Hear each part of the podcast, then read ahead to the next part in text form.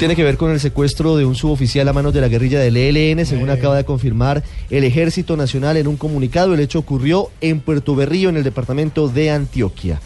¿De quién se trata? ¿Quién es el suboficial secuestrado? Nos cuenta Daniela Morales. Buenas tardes, mucha atención porque el ejército acaba de confirmar que la guerrilla del ELN tiene en este momento en su poder al cabo segundo Jair de Jesús Villar Ortiz.